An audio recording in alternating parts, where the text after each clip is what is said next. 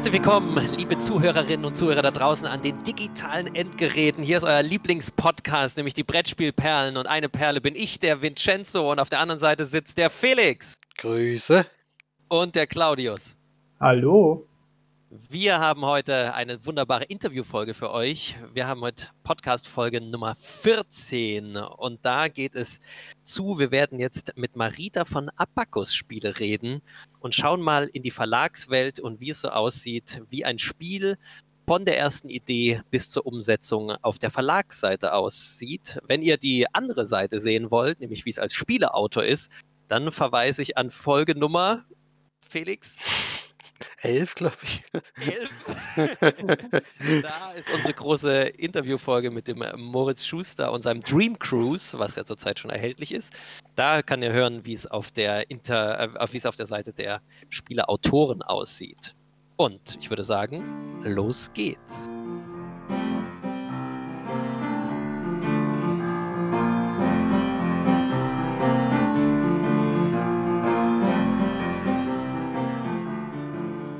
So, wir haben jetzt äh, unseren Gast da und zwar ist das die Marita von Abacus Spiele. Hallo. Hallo. Und herzlich willkommen bei uns. Du bist bei Abacus Spiele. Abacus Spiele habe ich jetzt mich schlau gemacht, gibt es seit 1989 mhm. und ist sozusagen jetzt schon über 30 Jahre alt und kann ja mit verschiedenen Spielen im äh, langjährigen Katalog, die man sicher schon mal gehört hat, Punkten. Also zum Beispiel Anno Domini wird wahrscheinlich vielen ein Begriff sein. Oder dann das Zoloretto, was 2007 mhm. das Spiel des Jahres wurde. Dann ja. vielleicht so ein bisschen an die etwas, äh, also die die Klassiker schon noch vor Zug um Zug kennen. Da gibt es noch Airlines oder Airlines of Europe hieß das dann. Das ist auch so ein Spiel, was äh, genau vom selben Autoren ist wie von Zug um Zug. Dann gab es dann 2013 mit Hanabi auch nochmal ein Spiel des Jahreskandidaten. Und vielleicht kennt man auch Kakao, was ja auch den Spielehit 2015 gewonnen hat. Oder Leo muss zum Friseur, das dann, das ist sozusagen der jüngste, der jetzt von der Spiel des Jahres Riege und zwar zum Kinderspiel des Jahres nominiert war. So, jetzt sag uns, du bist aber nicht seit 30 Jahren bei Verpackungsspiele. Wann bist du denn dazugekommen? Ja, das stimmt. Ähm, ich bin seit 2014 da, also auch schon eine Weile. Ähm, ich habe leider Hanabi gar nicht mitbekommen, da den Erfolg, aber ähm, dafür dann Leo. Und äh, Sherlock war übrigens auch auf der Empfehlungsliste, das kann man ruhig auch erwähnen. Stimmt, auf der Empfehlungsliste, genau. Genau ja, also ich bin seit, seit, seit 2014 da und ich mache ähm, hauptsächlich Produktmanagement, Redaktion, Grafik, Marketing, also äh, bin in allen Bereichen involviert. Wie bist du denn jetzt dazu gekommen? Weil man ja wahrscheinlich nicht startet und sagt, ich möchte mal bei einem Brettspielverlag arbeiten, oder? Wie war das bei dir? Äh, tatsächlich habe ich äh, für mein Soziologiestudium ein Praktikum gebraucht und ähm, da habe ich mir gedacht, ach, warum nicht? Ähm, ich habe schon immer gern gespielt und dann habe ich einfach nachgefragt, ob ich da ein Praktikum machen kann und das hat auch auf Anhieb geklappt und seitdem bin ich auch nicht mehr weggegangen. Sind okay. sie mich nicht mehr losgeworden. das ja. heißt, du bist vom äh, Praktikum direkt in die Anstellung danach gewechselt oder nach dem genau. Studium dann? Genau, richtig nach dem Studium dann. Also ich habe äh, eine Zeit lang dann noch parallel neben dem Studium dort gearbeitet und dann, als ich fertig war, bin ich dann in die Festanstellung gerutscht. Wie ist es denn, wenn man Soziologie studiert? Was, was interessiert einen dann denn beim Praktikum im Brettspielverlag? Ähm, also ich habe vorher noch eine Ausbildung zum Mediengestalter gemacht und ich finde die Kombination aus diesem kreativen Arbeiten und ähm, das ja, vielleicht auch soziologische, eben das Verhalten der, der Spieler untereinander, ähm, fand ich schon sehr interessant. Und eben abgesehen davon habe ich eben auch selbst sehr gerne gespielt und äh, fand ich einfach spannend. Das ist, ich habe ja von Soziologie, also ich habe in meinem Studium habe ich Kultursoziologie damals gehabt. Mhm, ähm, ja. Aber Soziologie, das, also stelle ich mir schon vor, ist es, äh, ja, also das einem natürlich beim Spielen, wie ist das, wenn man jetzt in, in deinem Kreis spielst ja vielleicht mit mehreren Soziologen zusammen? Spielt spiel das manchmal eine Rolle? Also zum Beispiel könnte man jetzt ja vielleicht vermuten, ihr spielt gerne solche Deduktionsspiele dann gerne oder sowas wie Werwolf oder so, wo es ja eigentlich ganz, ganz viel um Soziologie geht. Ich oder? muss zugeben, mit meinen äh, Freunden aus dem Soziologiestudium spiele ich gar nicht so viel. Ich muss außerdem noch zugeben, dass ich seitdem ich äh, eben beruflich mich damit beschäftige, äh, privat gar nicht mehr so viel spiele. Ja. Was aber auch nicht schlimm ist. Also ich habe dann gerne den Abstand tatsächlich und wurschtel lieber dann äh, in der Küche rum und backe oder mache Eis oder keine Ahnung sowas. Ja. Das, das kann ich mir gut vorstellen, ja. ja wenn man beruflich so involviert ist, das geht mir dann immer ähnlich. Dann hat man da privat dann immer weniger. Ich kenne auch einen, einen Sternekoch, der sagt, zu Hause gibt es nur Pommes bei ihm. Hm. Verstehe ich. Ja. Das auch nicht, kann man irgendwie verstehen, ja. Aber da tut mir leid, ich kann dir da keine spannende äh, Antwort geben, ob Soziologen anders spielen als andere.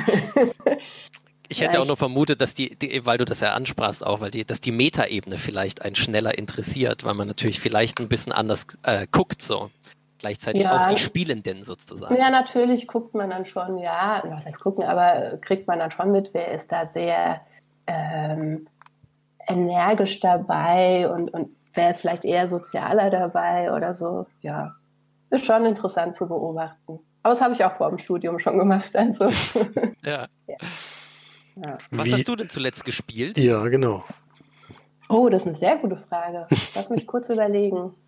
Ähm, Oh, weia. Mm. ich glaube Exit. Es war ein Exit-Spiel von Cosmos. Mhm. Ja. Das heißt, du bist jetzt auch niemand, der zu Hause, wie so manche YouTuber, so riesen Spieleregale an der Wand hat mit ich Spiel überspielen, sondern nee, genau. Mm -mm. Nein, nein. bin, nee, ich bin tatsächlich anders als viele andere in der Branche, vermutlich. Nein, Gut. ich habe nicht so, ein großes, äh, so eine große Sammlung. Gutes Aber mein Freund, von daher. Da darf ah, okay. auch. Gut, dass du auch YouTuber nur sagst, als wäre das bei uns selber nicht so. das mit, mit Podcasts, das sind ja generell ganz andere. man sieht es zum Glück nicht, aber es sieht schon relativ ähnlich aus. Ja, muss ja, man schon genau. ehrlich zugeben. Äh, wie, stimmt, ja. wie kann man sich denn, wenn du jetzt in so vielen Bereichen gleichzeitig eigentlich tätig bist, wie kann man sich denn deinen Arbeitstag von dir eigentlich vorstellen? Was, was machst du da?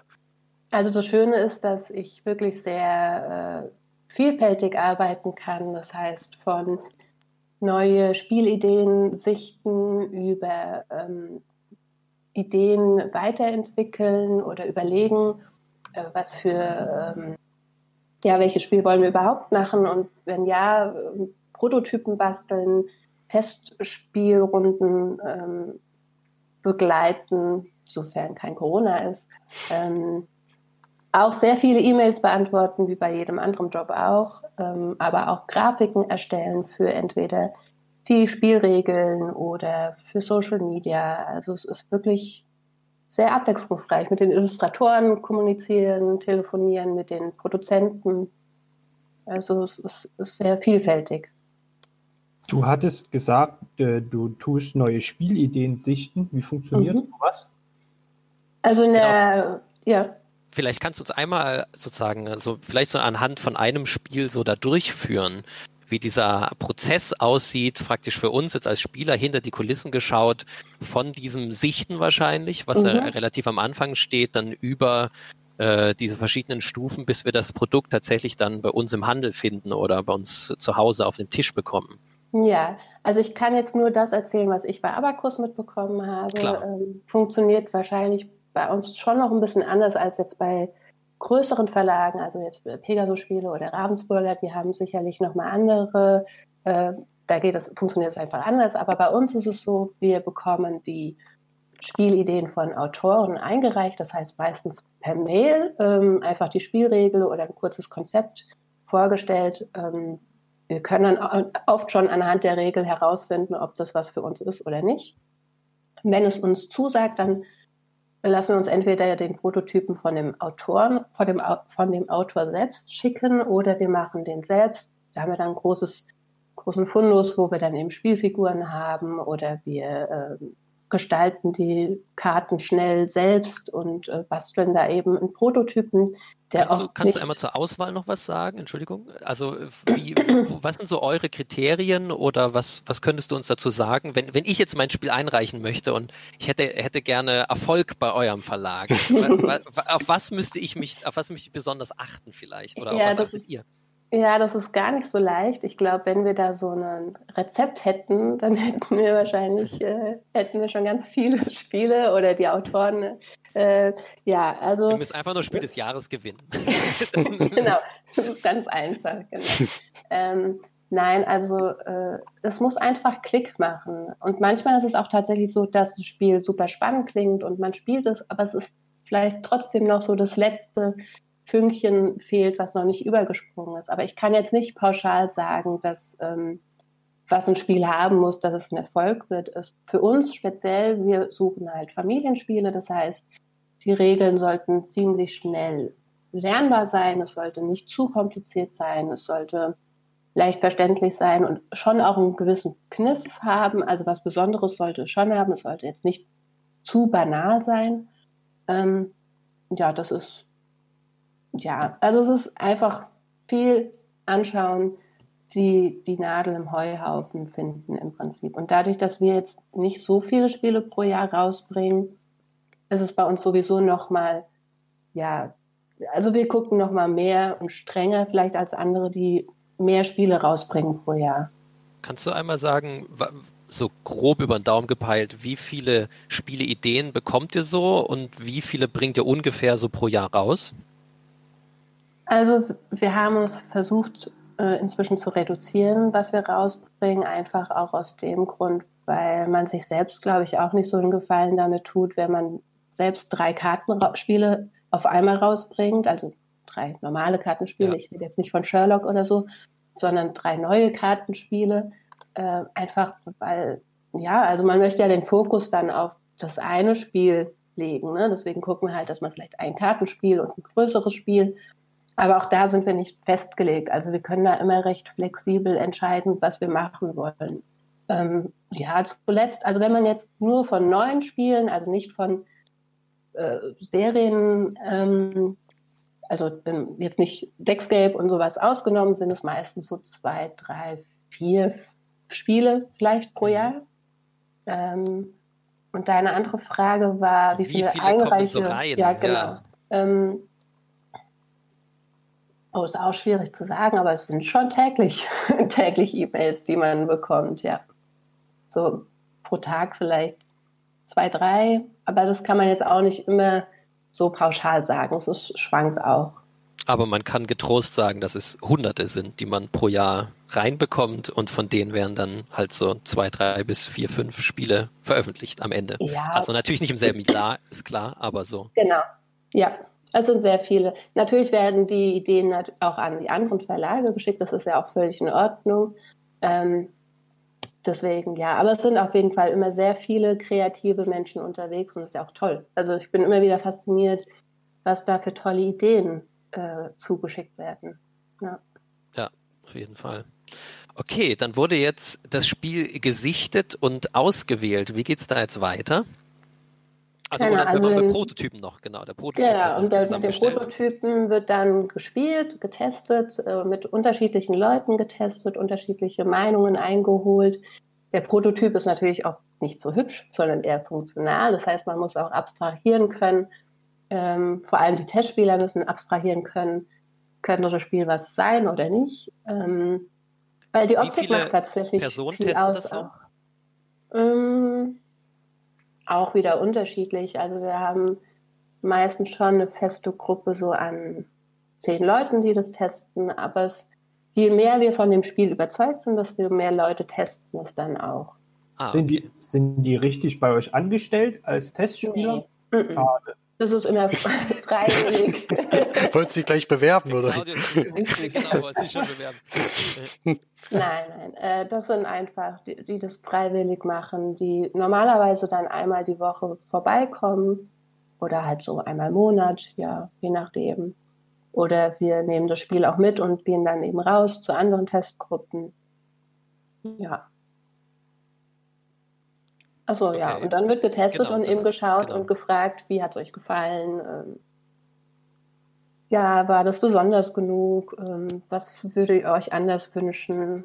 Also manchmal muss man ja auch die Ideen von den Autoren immer noch weiterentwickeln. Es ist ganz selten so, dass man das eins zu eins übernimmt. Und ja, ähm, ja und wenn es dann überzeugt, dann kommt es ins Programm. Und wie ist das? Ist es sehr unterschiedlich, wie viel daran noch gearbeitet wird und wie lange das dann noch dauert? Also ja, das ist ja. sehr unterschiedlich. Also wir bei Abacus, wir versuchen eigentlich dann schon eher Ideen zu nehmen, die schon recht weit entwickelt sind, einfach weil wir nicht die Kapazitäten haben, nicht die Leute haben, dass man nochmal sagt, okay, man entwickelt nochmal selbst richtig neu, man nimmt vielleicht nur die Basis. Ähm, aber es gibt ja andere Verlage, die da durchaus äh, sehr viel Zeit dann nochmal reinstecken, um okay. so Spiele nochmal weiterzuentwickeln. Ja. Gab es das bei euch schon mal, dass ihr irgendein Spiel äh, abgelehnt habt und dann bei einem anderen Verlag total erfolgreich auf den Markt kam, wo ihr euch geärgert habt? Ich glaube ja. Das war aber vor meiner Zeit nicht, dass es jetzt daran liegt, dass ich immer finde. Aber ähm, ja, ich glaube, das gab es schon, ja. Aber bitte frag mich nicht, welches Spiel. Ich weiß es tatsächlich nicht, aber ich, äh, ja, ich glaube schon. Jetzt aber das ist so. Immer das interessant, ist, natürlich. Es muss ja auch passieren bei so vielen ja, Ideen genau. und so, die da anstranden. Genau. Ja. Jetzt habt ihr ja bei den Neuheiten dieses, dieses, diesen Frühjahr habt ihr ja ein ganz besonderes Spiel dabei. Das das Rolling Dice. Bin mhm. ich immer sehr gespannt, wie das zu euch kommt. ist. War das schon immer eine Eisscholle, auf die geworfen wurde? Oder was habt ihr da alles draus gemacht? Oder was kam da noch von euch dazu? Also das Spiel war schon doch relativ nah. Also die, die, die Grundidee war schon sehr nah an dem, wie es jetzt rausgekommen ist. Es war keine Eisscholle, aber es war auch schon so, dass ähm, ja, dass es eben so ein, so ein Spielbrett war, was eben ein bisschen höher war und drumherum war Wasser. Und, ähm, aber die Idee, die Spielschachtel als Würfelarena zu machen, das kam dann zum Beispiel von uns. Ja, also das war, weil wir halt überlegt haben, okay, wir brauchen ein großes Spielfeld und äh, wir bräuchten am besten auch was, wo die Würfel dann nicht abhauen können, also eingefangen werden. Und dann kam uns die Idee mit der Spielschachtel. Die ist ja wirklich ja. sehr besonders, muss man, muss man gleich mal dazu sagen. Ich durfte es ja zum Glück schon spielen. Äh, mhm. Die ist wirklich außergewöhnlich und da hätte ich auch die Frage, war das so ein Knackpunkt eigentlich so eine, also man kennt ja die normalen Spieleschachteln, die es so gibt. Mhm. Es gibt ja eigentlich immer eine Regelgröße. Die, passt ja nur eigentlich nicht so richtig ins Regal, weil sie entsprechend mhm. groß ist. Äh, war ja. das mal ein Knackpunkt, dass er gesagt hat, ob sich das deswegen vielleicht lohnt oder äh, wart ihr so überzeugt, dass er gesagt hat, das äh, das holen sie trotzdem. Also als das Paket bei mir ankam, dachte ich, ich kriege ein, krieg ein Plakat. ja, also natürlich macht man sich vorher Gedanken, ob das überhaupt akzeptiert wird oder ob, ähm, weil es so ein ungewöhnliches Format ist. Und ähm, aber wir wollten halt so eine große Fläche haben und das war so die Möglichkeit, auch mit dem Ausbrechen vorher der einen äh, Seite da hm, ja, da musste man schon viel vorher überlegen und auch mit den Produzenten reden, wie kann man das umsetzen, ist das überhaupt möglich oder nicht. Und ähm, aber letzten Endes sind wir sehr, sehr froh, dass es jetzt so das bei rausgekommen ist. Ja, das, das kann ich nur bestätigen. Danke. Kannst du denn genau an der Stelle ja nochmal vielleicht reingehen? Jetzt sind wir beim, beim Produzieren. Was, was kann dann, also das Spiel ist also jetzt praktisch von den Regeln und so weiter da, wo man sich das gewünscht hat. Dann wird wahrscheinlich ja noch an der, an der Grafik des Spiels noch relativ lang gearbeitet, mhm, bis es dann genau. ja direkt produziert wird. Ja. Und Jetzt habe ich auch schon gelesen auf eurer Seite, Abacus Spiele, dass ihr viel in Deutschland, beziehungsweise mhm. kommt die ursprünglich auch daher, dass erstmal nur in Deutschland produziert mhm. wurde. Damals waren es aber hauptsächlich dann Spiele aus Holz. Mhm. Inzwischen ist ja auch noch Kartonage und alles Mögliche mhm. mit dabei. Ähm, genau, wie sieht äh, der Blick in die Produktion aus bei euch? Was, was gibt es da noch zu beachten, wenn man so ein Spiel dann produzieren möchte? Ja, meistens wird man dann sehr schnell mit der Realität konfrontiert, dass eben die Ideen, die man hat, nicht so leicht umsetzbar sind oder eben den preislichen Rahmen sprengen würden, weil wir eben auch in Deutschland produzieren wollen. Also wir wollen nicht nach China gehen oder so. Also ähm, ja, und auch vermeiden, Plastikteile zu nehmen. Funktioniert nicht immer, aber ähm, wenn es möglich ist, wollen wir eben Holz oder Kartonagen nutzen. Und ähm, da muss man dann sehr viel manchmal drüber nachdenken, wie kann man ein Problem lösen, um eben dann doch den preislichen Rahmen einhalten zu können. Ja. Das kann ich mir vorstellen. Wie ist denn das? Äh, also seid ihr äh, ausschließlich in Deutschland oder ausschließlich dann in Europa letztendlich? Oder ja, also, also wir, Produktion? Ja? Wir, wir, produzieren mit, kann man ja sagen, wie die meisten auch, mit Ludofakt. Und die sind in Deutschland. Die holen natürlich dann auch wahrscheinlich das eine oder andere halt dann aus äh, China und so. Aber doch, also wir versuchen dann schon immer halt äh, möglichst viel dann in Deutschland produzieren zu lassen, ja. Das ist natürlich bei der aktuellen ent politischen Entwicklung und der klimatechnischen Entwicklung natürlich sehr, sehr sehr, sehr gut, das, mhm. äh, das so zu machen. Also da, genau, das ist ein, ein absoluter Gegentrend zu Kickstarter-Monstern mhm. mit äh, 400 Plastikminiaturen, mhm. die du teilweise nie anfasst, äh, nur wenn du es jetzt 360 Mal durchgespielt hättest, was dann keiner macht. Also ja, ja, ja. finde ich sehr interessant.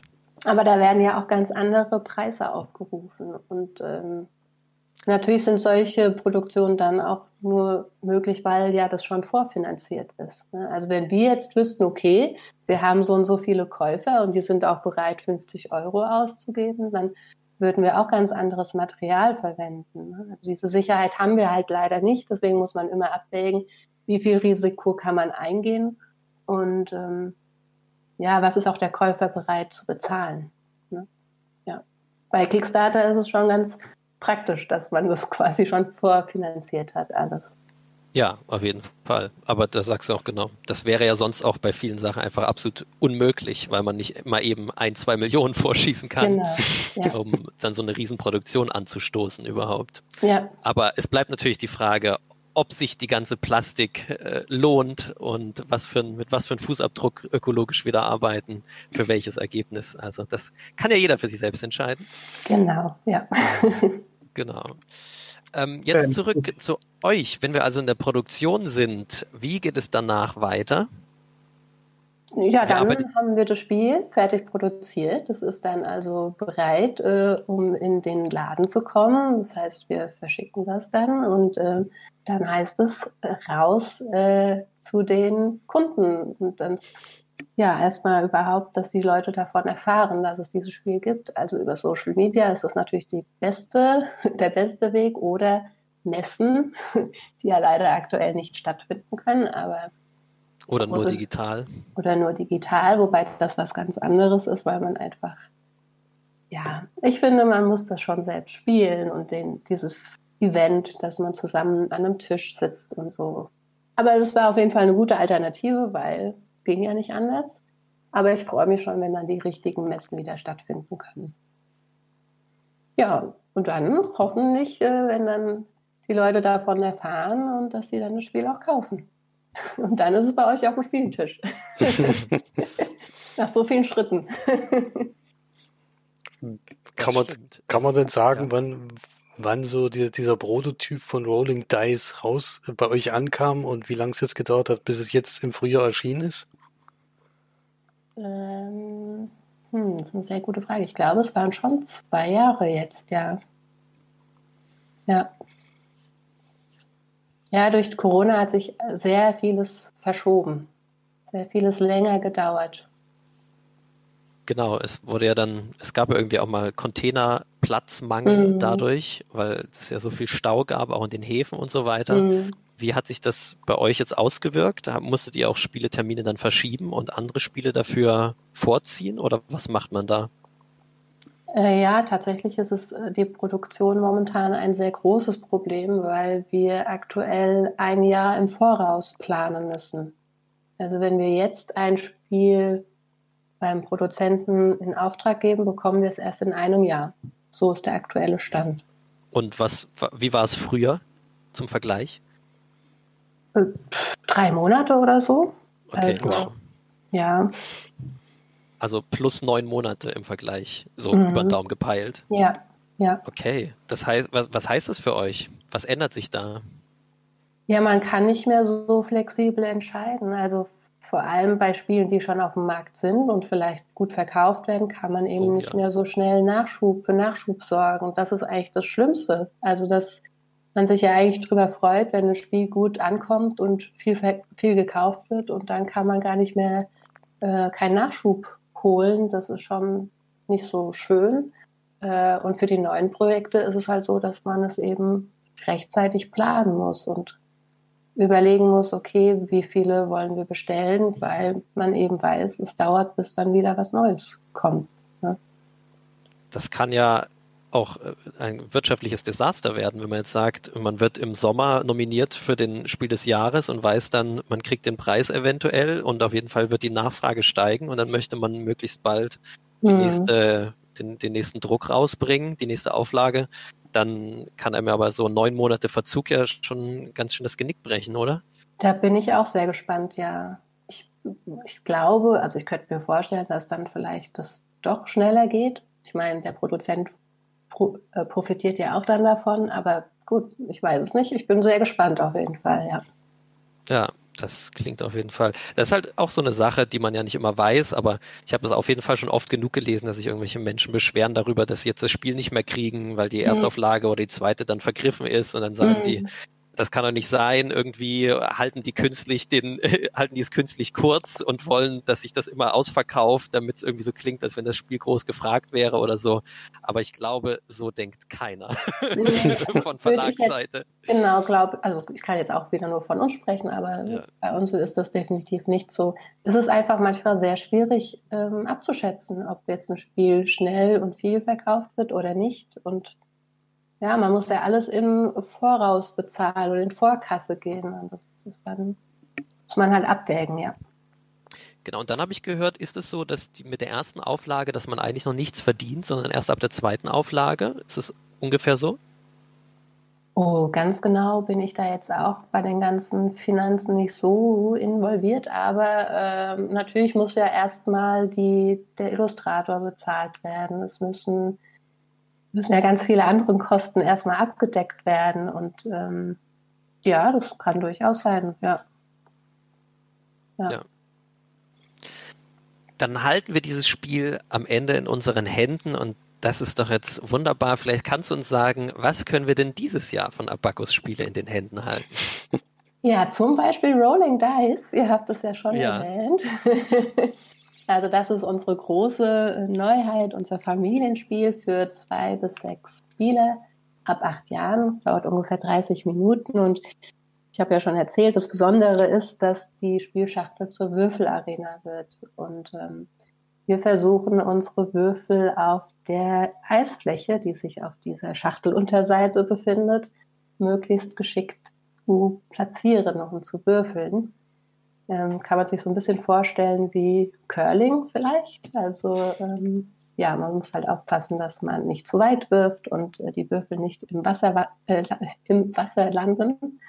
Ähm, also äh, das Besondere bei äh, Rolling Dice ist auch, dass man eben halt versucht, ähm, den, den Würfel, den man gewürfelt hat, äh, bei der nächsten Runde zu überbieten. Das heißt also, entweder werfe ich dann den nächsten Würfel weiter oder mit einer höheren Augenzahl.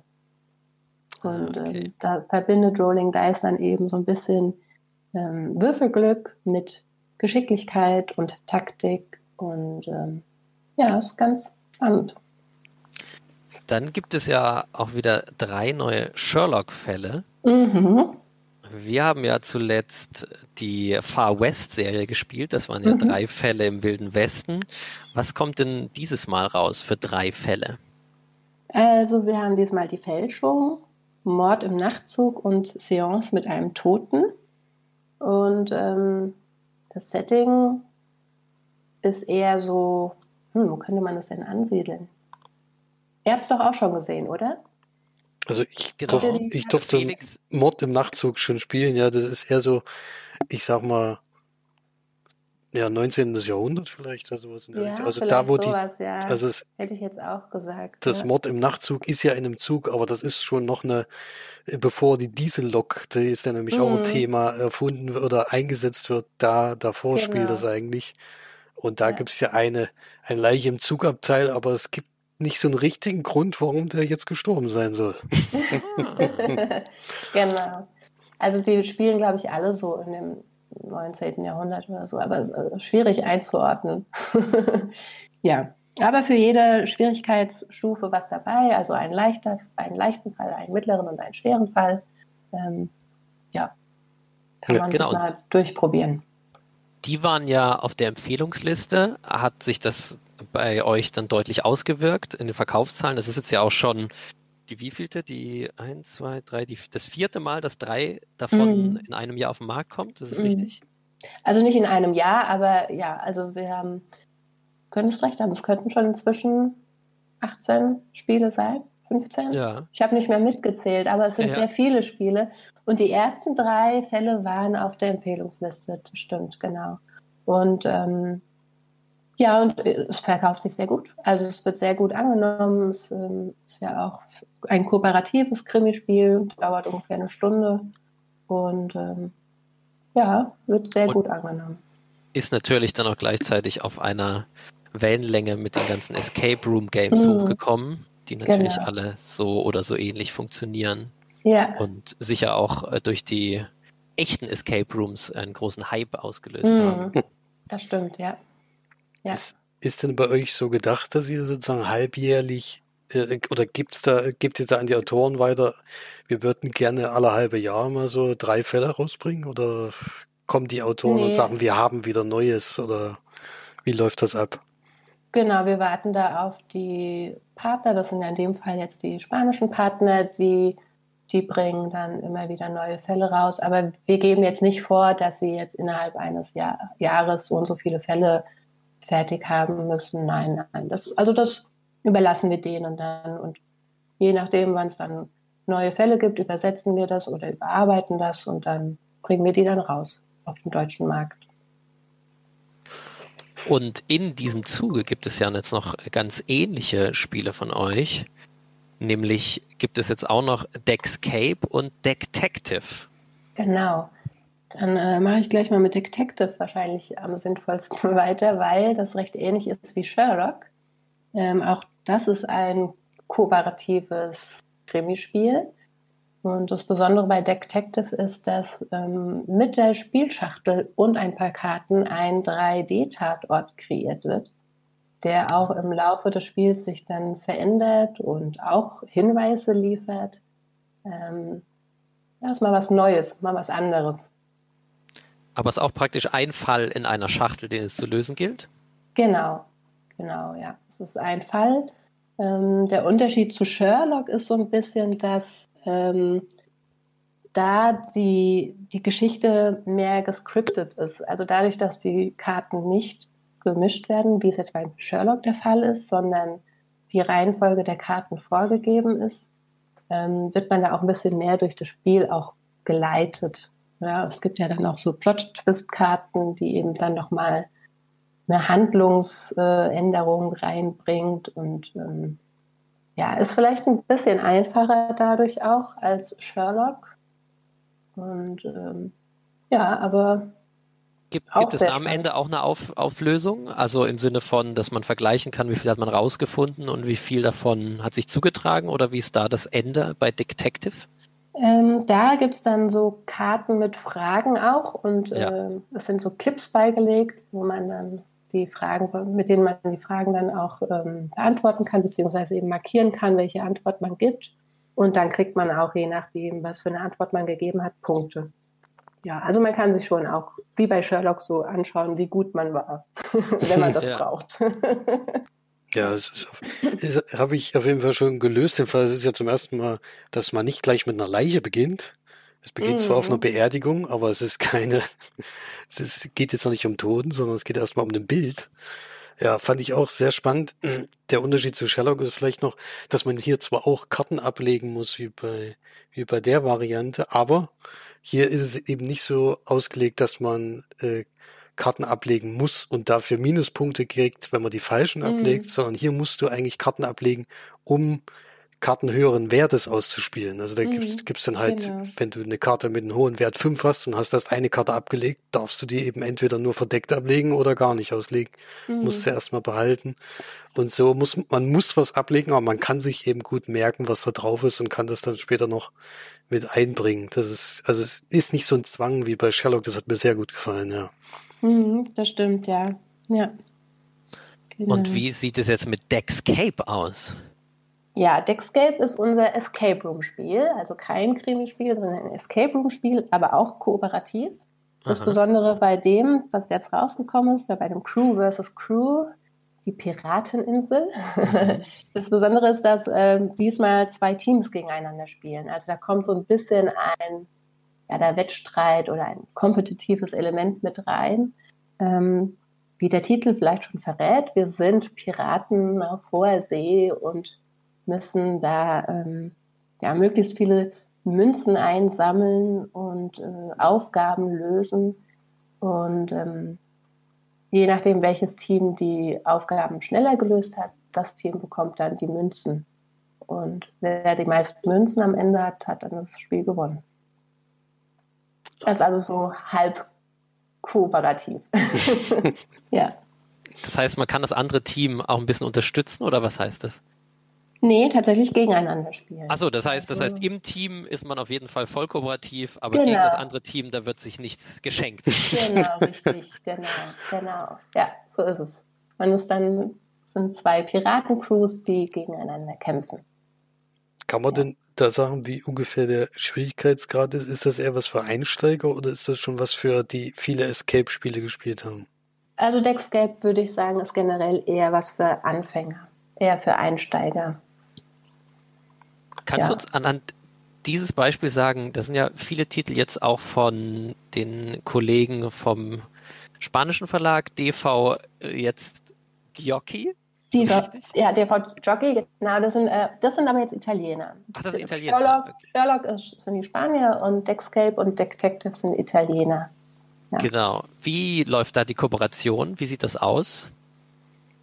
Die stellen uns ihre Spiele vor, zeigen uns, was sie auf den Markt bringen und ähm, fragen uns dann, ob wir das für den deutschen Markt übersetzen wollen, ob wir da die, die Rechte ähm, ja, haben wollen und dann ähm, kaufen wir uns sozusagen dann die, oder das heißt kaufen, also wir produzieren dann mit denen dann mit und machen dann nur die deutsche Version. Und das sind doch Sachen, die schon seit langem laufen. Also ich erinnere mich äh, von DV oh, Giocchi. ja, genau. Kein Italiener. ähm, das heißt, die, die, mit denen ist das zum Beispiel schon der Klassiker Bang auch mm. rausgekommen, wenn ich mich richtig entsinne. Das ja. heißt, sind das Partnerschaften, die sehr, sehr lange schon laufen? Genau, ja, die laufen schon sehr, sehr lange, auch schon vor meiner Zeit. ja, also wenn man, ähm, wenn die Zusammenarbeit gut funktioniert, dann baut man das natürlich auch gerne aus. Ja. Und ist es dann so, dass man das für den deutschen Markt nochmal extra anpasst mit einem anderen Cover oder vielleicht noch, macht man da grafisch noch andere Überarbeitungen oder so? Oder ist es eigentlich nicht mehr nötig?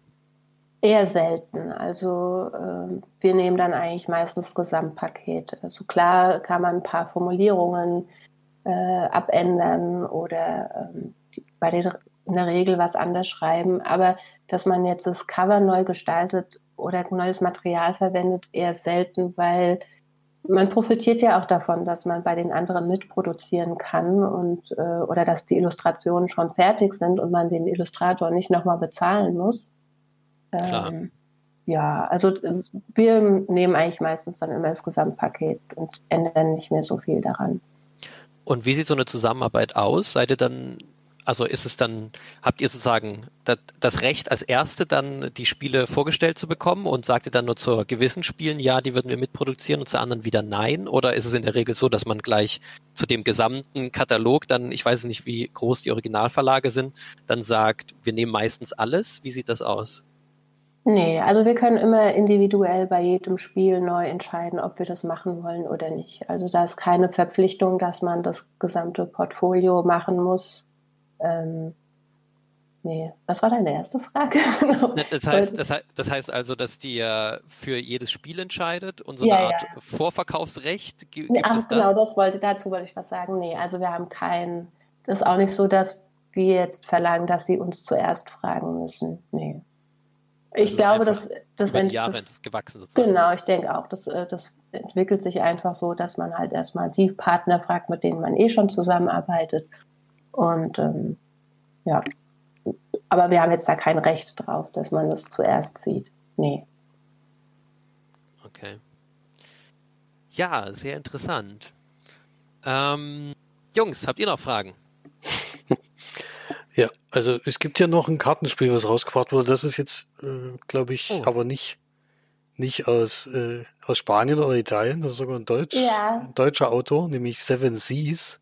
Genau, vom de Fühle. Das stimmt, habe ich nicht erwähnt, weil produktionsbedingt das tatsächlich hm. erst jetzt dann im Frühjahr rauskommt. Aber du hast vollkommen recht. Ja, jetzt 2022. Ja. Oh, Wahnsinn. Okay. Wahnsinn, ja. Aber du hast recht, das ist ein neues, auch ein neues Kartenspiel von uns. Ähm, auch da sind wir Piraten, die große, fette Beute machen wollen. Ähm, es ist eine Scopa-Variante. Vielleicht ist es dem einen oder anderen bekannt. Es ist ein traditionelles Kartenspiel aus Italien und es ist so ein bisschen ja Karten sammeln. Also es liegen Karten offen aus und wenn ich dran bin, dann spiele ich eine Karte aus und je nachdem, wenn eine Karte mit demselben Wert schon draußen liegt, dann bekomme ich diese Karte und so kann ich eben fette Beute machen. Oder aber auch, wenn ich jetzt zum Beispiel eine 7 ausspiele und da liegt eine 4 und eine 3, dann bekomme ich diese Karten auch. Und so versucht man eben möglichst viele Karten zu sammeln. Man bekommt auch noch Punkte, wenn man das meiste Gold hat, wenn man die Piratenbraut hat oder den Captain. Ähm, ja, also unser, in unserem Kartenspielformat. Eine Neuheit. Und, äh, äh, wäre das ein Kandidat, der dann rückwärts wieder bei dem italienischen Verlag rauskommen könnte? Tatsächlich, ja, genau. Also man, wir können jetzt mit diesem Spiel zu unseren Partnern gehen und sagen, ihr habt ihr nicht Lust, dass ihr das in eurem Land rausbringt. Genau, ja. Aber wenn du so sagst, es basiert sogar noch auf einem italienischen Kartenspiel. ja, genau, da müssten die ja eigentlich sofort zusagen. ja, mal gucken, schauen wir mal. Ja, genau, mit Rolling, Rolling Dice oder so kann man das natürlich auch genauso machen. Ist denn das schon in der Vergangenheit öfter passiert? Habt ihr schon öfter dann an eure Partnerverlage Spiele vermittelt in die umgekehrte Richtung, ins Ausland? Ja, also Number 9 zum Beispiel. Es ja. hat sehr, sehr viele Partner äh, gewinnen können und Leo muss zum Friseur auch.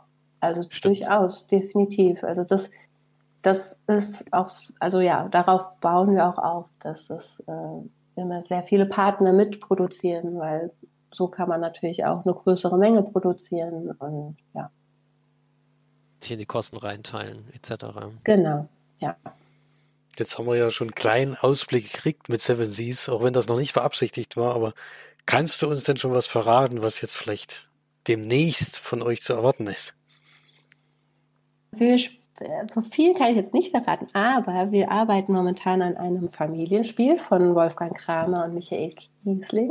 Uiuiui, ähm, auch mit ganz, ganz großen. Mh, auch mit ganz tollem Material. Das ist ein etwas größeres Familienspiel, ähm, wo wir uns dann auf Türmen fortbewegen. Ähm, ja, kann man sich drauf freuen. Mehr kann das, ich noch nicht verraten. Ist das angedacht für Herbst oder noch später? Ja, wir versuchen Herbst. Ja. Okay, aber zurzeit weiß man das natürlich nicht man sicher. Man weiß es nicht so sicher, nein. aber wir sind dran. Wie positiv schaut ihr denn eigentlich dem entgegen, ab Messen äh, im Herbst stattfinden können? Das wäre ja auch für uns interessant und das lässt sich immer so schwierig abschätzen. Geht ihr schon davon aus, dass das eh nichts wird oder seid ihr da noch positiv? Also wir sind natürlich optimistisch und hoffen, dass möglichst bald wieder Messen stattfinden können. Ich persönlich glaube es ehrlich gesagt noch nicht. Also jetzt, wo die Zahlen ja auch wieder steigen und so, ich, na, ich weiß es nicht. Ich glaube eher nicht. Beziehungsweise nur messen für vorher Geimpfte oder Getestete, wer weiß das schon. Ja, vielleicht sowas. Das wäre natürlich dann auch nicht also eine ganz andere Anzahl an Menschen natürlich in ja, dem Moment. Genau, da hat ganz strikte Hygienevorgaben ähm, und so. Also es wird dann auf jeden Fall ganz anders ablaufen als sonst. Klar, man Aber möchte ja mit Menschen am Tisch spielen. Mm. Das ist natürlich dann in dem Ausmaß, wie es man es von Essen gewohnt ist, eigentlich völlig undenkbar zurzeit. Denke ich, ja, das denke ich auch, ja.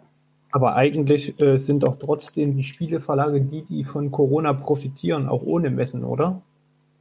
Ähm, ja, also ich glaube aber, dass hauptsächlich da die Großen auch profitieren. Also vor allem, ähm, ich habe gehört, dass sehr viele äh, Spiele, die schon bekannt sind, gekauft werden. Also sowas wie Monopoly oder. Du liebe Zeit. Ähm, Aber ja. auch Zoloretto. Sicherlich auch Zoloretto. Äh, nein, aber sehr viele Puzzles. Also Puzzle hat wohl wieder einen ganz schönen Boom erlebt. Das kann man halt sehr gut solo spielen, ja. Ja, und ähm, halt so Spielesammlungen das, was die Leute halt schon kennen, das läuft wohl tatsächlich gut. Ich hoffe, dass diese Welle, dass man die Begeisterung für Gesellschaftsspiele überhaupt, dass das einfach noch anhält und dann irgendwann mal auch auf uns überschwappt. und dann auch mal Spiele ausprobiert werden, die man vielleicht noch nicht kennt. Das sind doch sehr, sehr schöne Schlussworte. An dieser Stelle einen ganz herzlichen Dank, dass du bei uns warst und so eine schöne Einsicht in die Welt der Spieleverlage gegeben hast. Sehr gerne. Und ja, wir freuen uns auch auf die Zukunft. Wir hoffen auch, dass die Menschen diese besonderen Spiele, die wir auch gerne vorstellen, mehr in den Fokus nehmen. Und äh, ja, vielen, vielen Dank fürs Dabeisein. Und ähm, wir sagen Tschüss. Tschüss sagt auch der Felix. Tschüss. Und Claudius. Tschüss. Bis zum nächsten Mal. Ciao, ciao.